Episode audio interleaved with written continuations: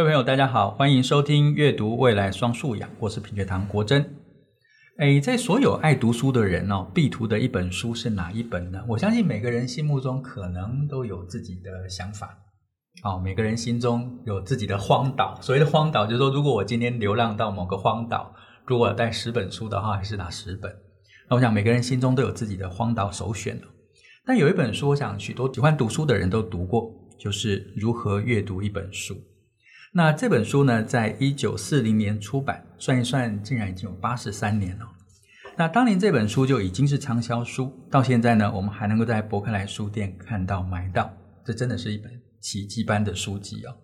那今天呢，我也特别请到美珍来 Podcast 谈谈这本畅销书到底是一本怎么样的书，我们可以从书里面学到什么？来，我们欢迎美珍。各位听众朋友，大家好，果真好。也是我们来今天谈谈如何阅读一本书。今天的版本比较有趣哈，你是一个用功的学生版，我是一个呢野孩子的野生版。对，所以是书呆子版跟野生版。好，所以，但是我其实也是很好奇，因为我自己永远都是按表操课那一种。对。但是我倒是很好奇，就是像国珍你自己平常是怎么样阅读一本书的？我如何阅读一本书哦？我其实买书的经验都是我到书店去逛。那并没有特别设定我到底要买什么书。那你知道，像诚品书店新推出的书都会摆在入口啊，堆成像山一样哦。那我当然就会去浏览那个部分。那接着呢，他就会开始分类，比如说社会科学、人文、小说。那每一区他就会挑几本他们首推或首选的书，然后就堆在书架上面。那我就会稍微去浏浏览一下。那有一些书光看书名就很吸引我。啊，那有些书呢，我是觉得这个作者我熟悉，那他又出了一本新书，我就会翻。挑熟悉的作者买，其实是基于我对他之前著作的了解。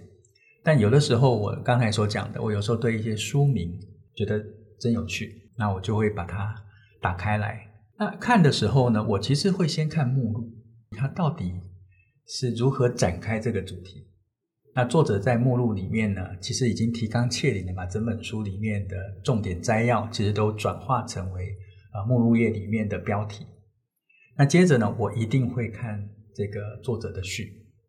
因为这本书作者写作的啊构思，他想要回应什么问题，或他关注是什么样的内容，甚至他的立场跟角度，其实在序里面都有了。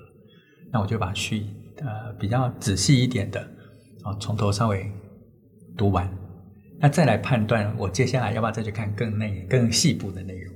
那这是我在选书的时候会有这样的过程。嗯，那美珍呢？你自己怎么选书？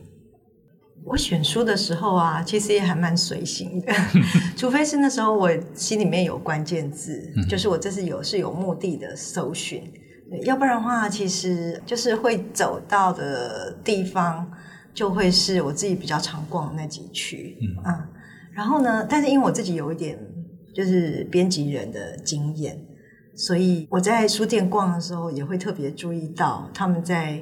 放书的气势上面会有什么不一样。所以你会被陈列给影响？我会我会去观察那个陈列，然后那个陈列可以看出那个一方面看出作者的身身世，二方面看到出版社是有多想要从这个书里面 就是跟。读者有更多的沟通，所以会有更多。嗯、然后另外一方面，呃，我其实也会看封面设计，哦、嗯，因为封面设计其实是吸睛的重要元素。嗯嗯，因为以前我们在出版社的时候，我们就常说，哎，它一般封面设计影响到，就是你会不会买这个书的原因，就是可能会到百分之六十以上。嗯，所以我我也会大概看一下，所以我会先用读者的好奇寻一次，然后之后会同时开启编辑的眼睛，这样看一次。嗯、所以经过这样能够选上的书，其实真的不多。嗯嗯嗯，因为我们当然也会很熟悉有哪些销售的伎俩，就是也会看破。对，但是我觉得在这里面，呃，永远都不会让我失望，真的就是经典书。嗯。嗯，对，所以就像我们今天讲的这个书一样，它其实也就是一本经典书。对，然后它有重新提醒我们，就是在这个资讯如海的时代里面，到底我们看书的时候应该怎么个看法？嗯，那就再再重读一次，还是有会有很多的启发。嗯嗯，这本书一开始他就特别提醒说，这本书是写给那些想要在阅读、透过阅读进行学习的人。然后他提醒了，阅读不是我们过去知识性的。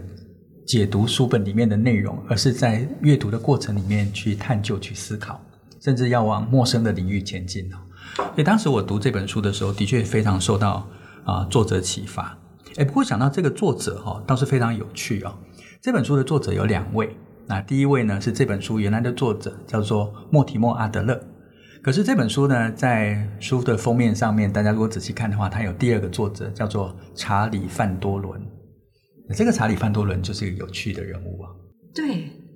如果我记得没错的话，其实是他的故事有改编成电影。对，呃，电影好像就叫《益智游戏》。嗯。其实台湾以前也有这样子的节目，就是答题的节目。其实现在也有嘛，有就是说百万小学堂这样子的节目。是一字千金，最近很流行的 一字千金也是这样。对，对，那当时呢，在美国五零年代的时候呢，他们有一个益智性的节目，它里面呢就是这种搜罗千奇百怪的题目，然后就是要考你知不知道这些提问的答案，包括人名，包括著作，包括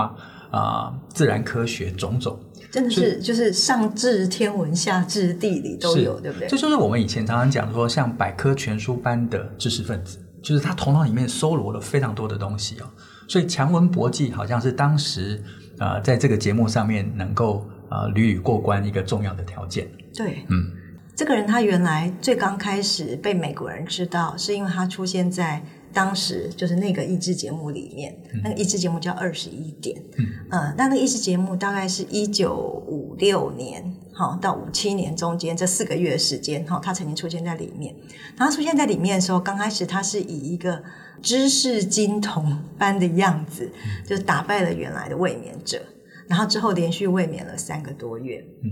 最后呢，他呃很不幸的还是被就是下一个呃挑战者击败了。但是在在短短的三个多月里面呢，他累积到了奖金哦，高达超过十万美金。嗯，然后以现在的币值来换算哦，其实大概就是三千五百万台币。知道。所以我们大家可以想象到说，哎，就是这样的一个看起来非常聪明、有知识，而且那时候他的职业其实是哥伦比亚大学的教授，嗯，他同时有科学的硕士跟文学的硕士。哦，是一个这样的完美的知识金童，然后在短短的三四个月里面参加了一支节目，就得到了一大笔钱，所以那时候他完全就是一个大众关注的焦点。那因为那时候刚好是电视刚刚开始在美国变得普遍的时候，嗯、所以他等于是那时候的新媒体打造出来的，呃，现在叫网红，那时候叫做电视名人，哦，就是一个那样子的一个像灶神一样的，就是起来崛起的人物，嗯，呃、所以。是那样的一个时间点上出现了那样一个人，嗯，但是就很不幸，嗯，后来呢，前面那个被他打败的卫冕者呢，他后来觉得不甘心自己被打败了，所以他就开始踢爆这里面的内幕。内幕是什么呢？内幕就是制作单位为了要让这个节目。有一个话题跟太旧换新，所以他们其实是呃用作弊的方式，嗯、就是提供给这个挑战者，就是那个后来未免变成卫冕者这个查理范多伦提提供给他题库，嗯，而且帮他操练，就是回答的速度，还有沉思的方式，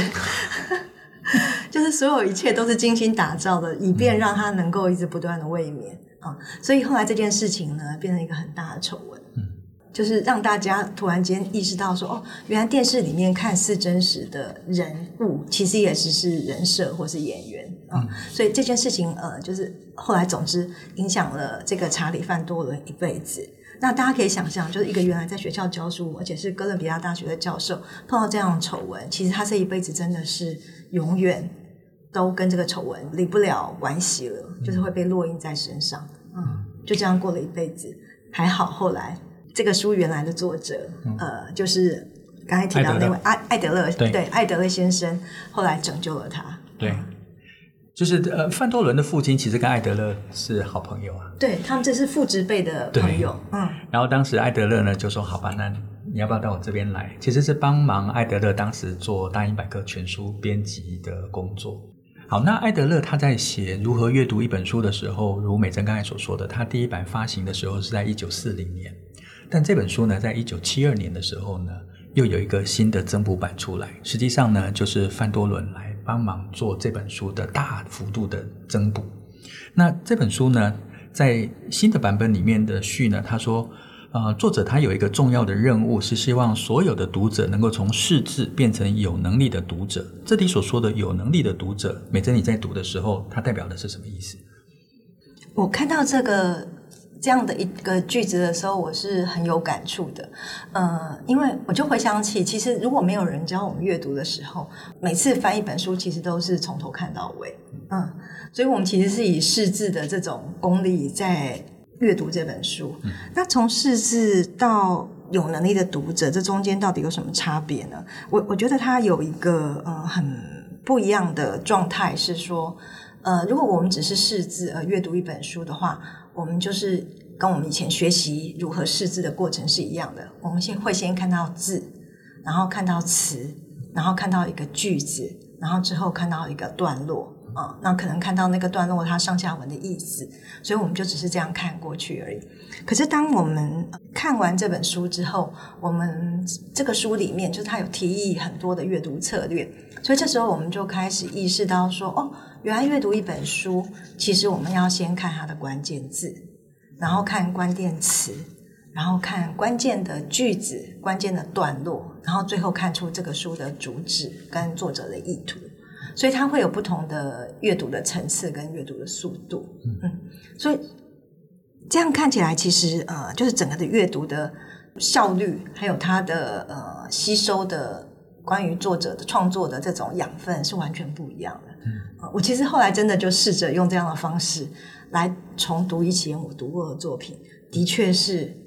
有很大的不同。最大的不同是在于什么呢？最大的不同是在于，有些时候我们读完一本书，哦，它可能比如说两百页的书、三百页的书，你读完之后你觉得很丰富。可是如果有人要你分享这里面的一些关键的思维，可能会讲不清楚。对，我们很少呃有机会去归纳出一些很核心的概念，或者很有层次、有脉络的把一本书里面作者的叙述跟想法把它讲得很清楚。那大部分都是片段片段破碎破碎，然后试着用我们的口语的方式把它拼接起来。对，可是这种拼接起来，是不是作者真的想说的？坦白讲，必定有疏漏，因为它并不是一个很核心概念的整理哦。那刚才美珍讲到说，这本书里面有介绍不同的阅读方式，也有不同的理解层次，甚至他对于不同的文本跟主题都有不一样的阅读方法，包括连数学怎么阅读，他都有教到怎么阅读哦。对呀、啊，王朔真的很想要跳过那一趴，但我还是忍耐着把它看完了。然后经过他的推荐之后，我就很想去看欧几里德的几何，是对几何原理那本书，因为。真的，作者把那个书写得很有趣，而且他说那本书文词非常优美。好，我们应该都再把那本书找到原来的文本来读看看哦。对，嗯，好。但是我觉得我我自己在阅读的时候啊，这本书其实触动我的不是方法，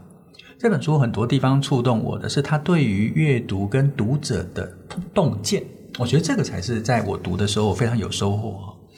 那我今天可能会念几段我在里面所读到的内容，那我仔细的去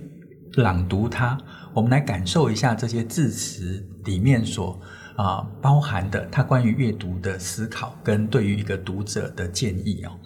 他说这里所谓阅读的人，他下面括号是说 readers 是指那些今天仍然习惯于从书写文字中汲取大量讯息以及增进对世界了解的人。这就和过去历史上每一个深有教养智慧的人别无二致，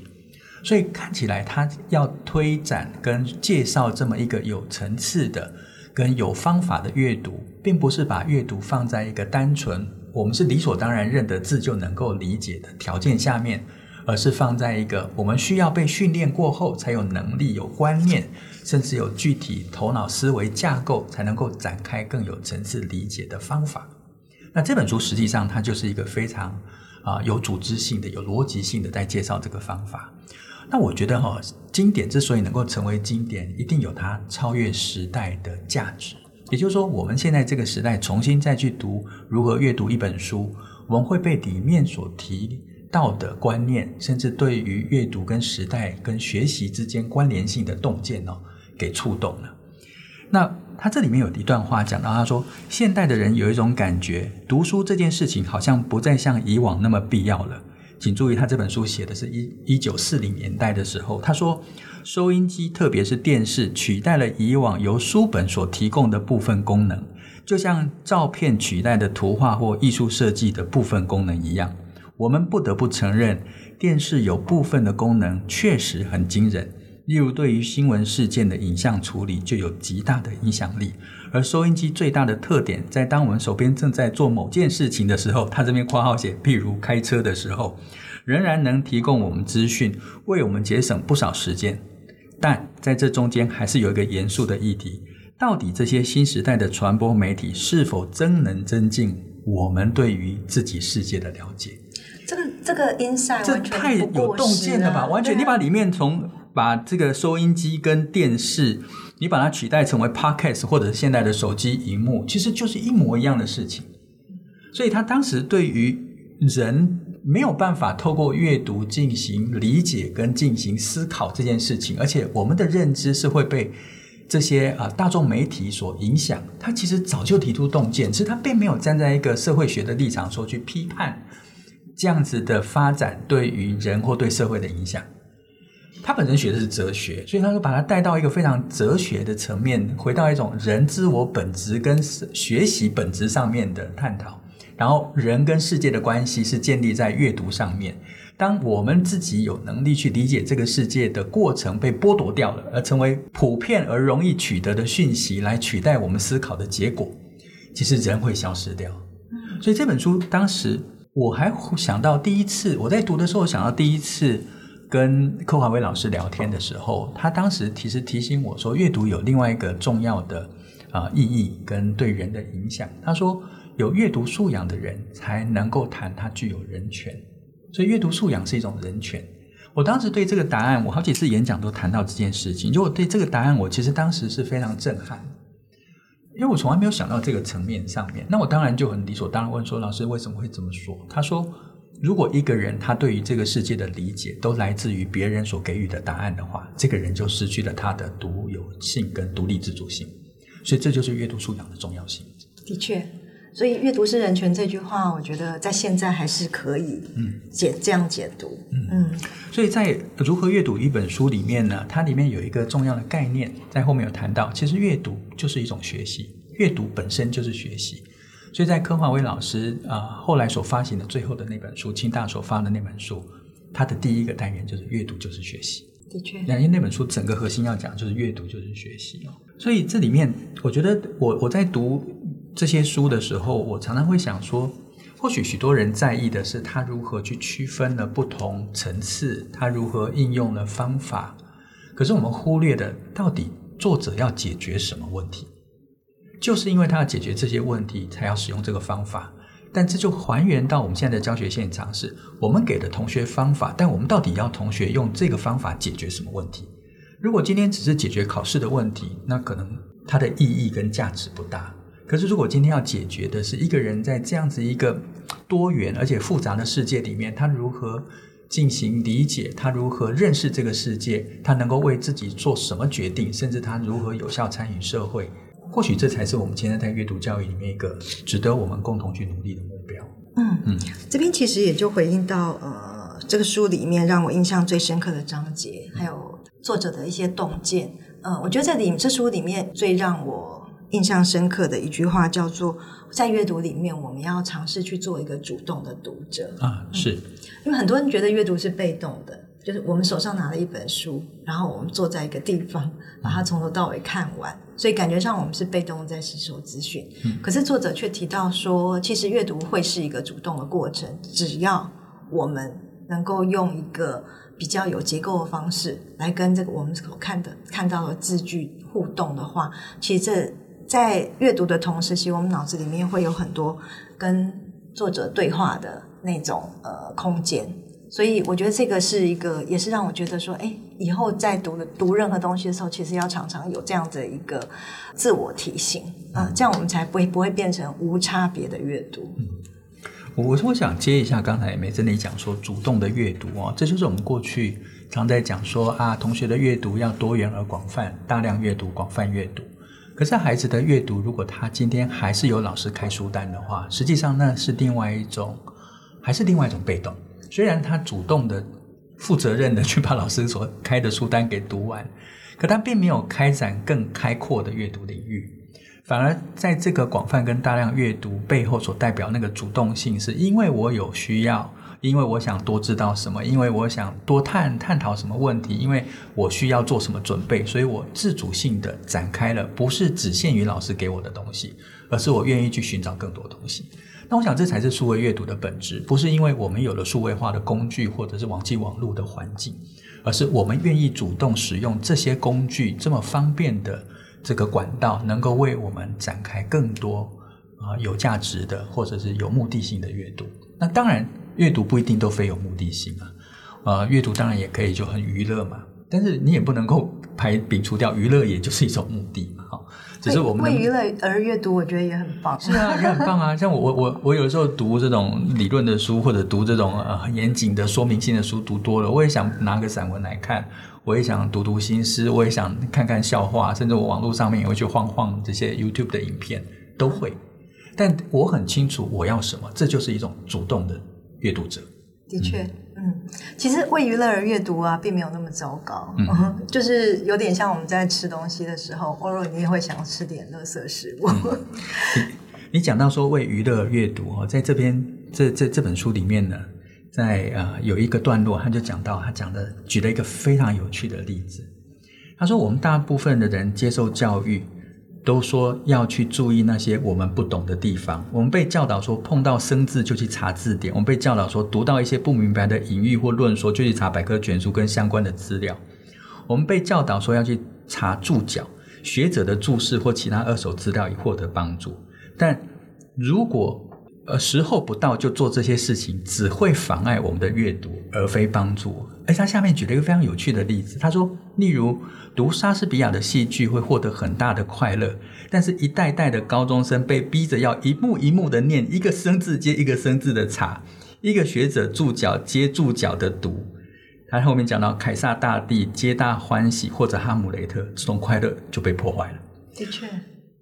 所以是是不是那么在意这些？呃，字词上面的某些标准的，或者是那种研究后的，我觉得那个东西当然重要。但阅读本身的一种乐趣，就在这些不断的在查询资料的过程里面，把那个娱乐性的，把那种乐趣给打断掉了。